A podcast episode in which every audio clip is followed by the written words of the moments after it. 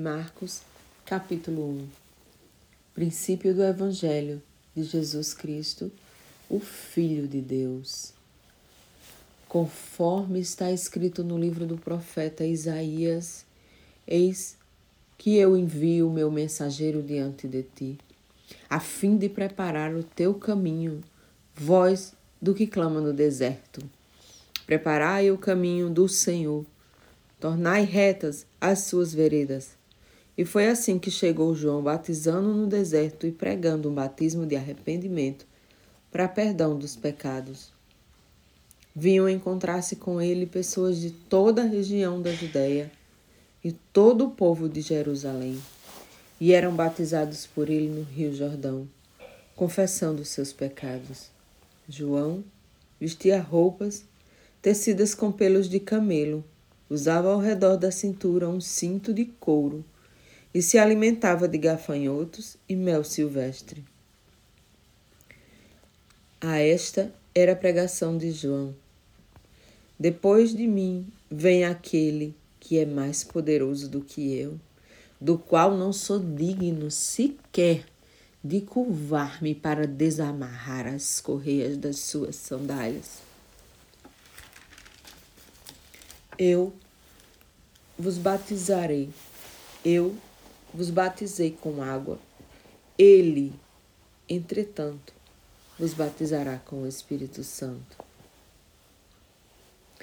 Aconteceu naqueles dias que chegou Jesus, vindo de Nazaré da Galiléia, e foi batizado por João no Rio Jordão. E, imediatamente após deixar a água, viu os céus rasgando-se e o Espírito descendo até ele, na forma de uma pomba. Então ouviu uma voz vinda dos céus: Tu és o meu filho amado. Em ti muito me agrado. Logo em seguida, o Espírito o dirigiu para o deserto. Ali Esteve ele por quarenta dias, sendo tentado por Satanás. Viveu entre as feras selvagens e os anjos o serviram. E depois que João foi levado à prisão, Jesus partiu para Galiléia, pregando a todos as boas novas de Deus.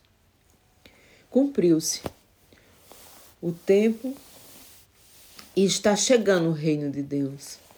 Arrependei-vos e crede no Evangelho.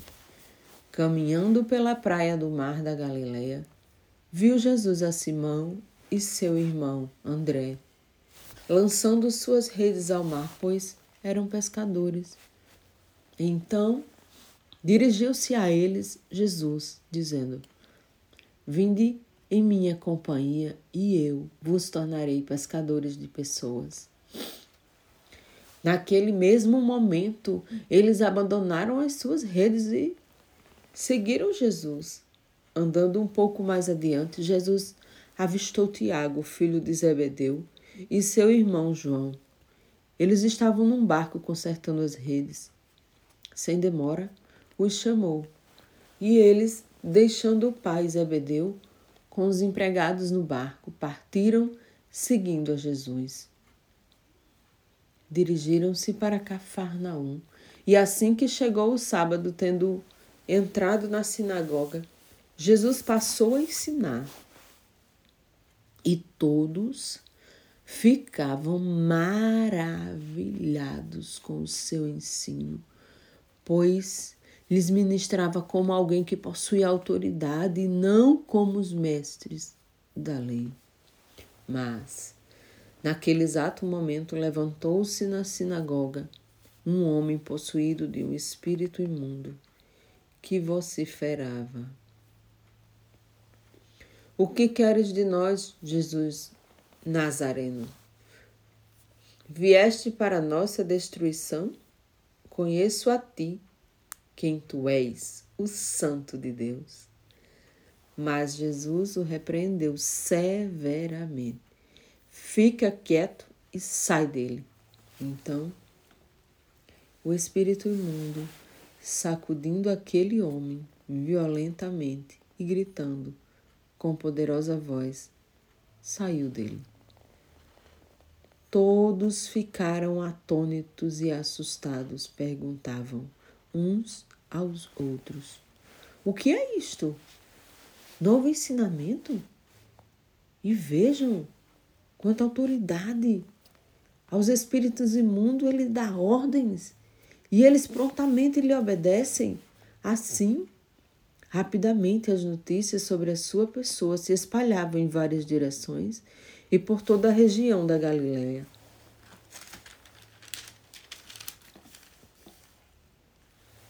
E assim que saíram da sinagoga, dirigiram-se para a casa de Simão e André, juntamente com Tiago e João. A sogra de Simão estava deitada com muita febre e logo falaram com Jesus a respeito dela. Então, aproximando-se ele, a tomou pela mão e a levantou. A febre imediatamente a deixou e ela se pôs a servi-los.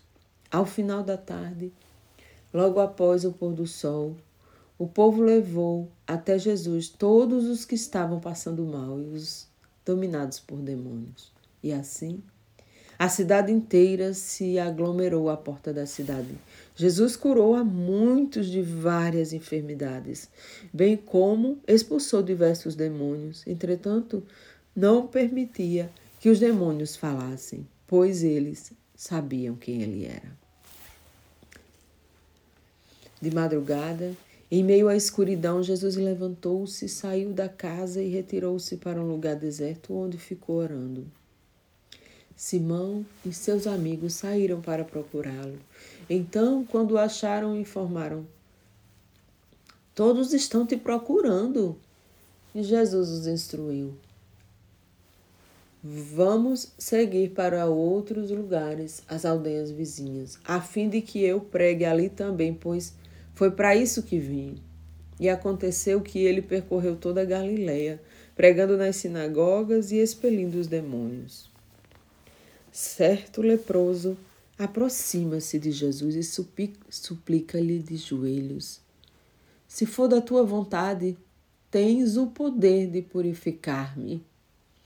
Movido de grande compaixão, Jesus estendeu a mão e, tocando nele, exclamou: Eu quero ser purificado. No instante, Toda a doença desapareceu da pele daquele homem e ele foi purificado.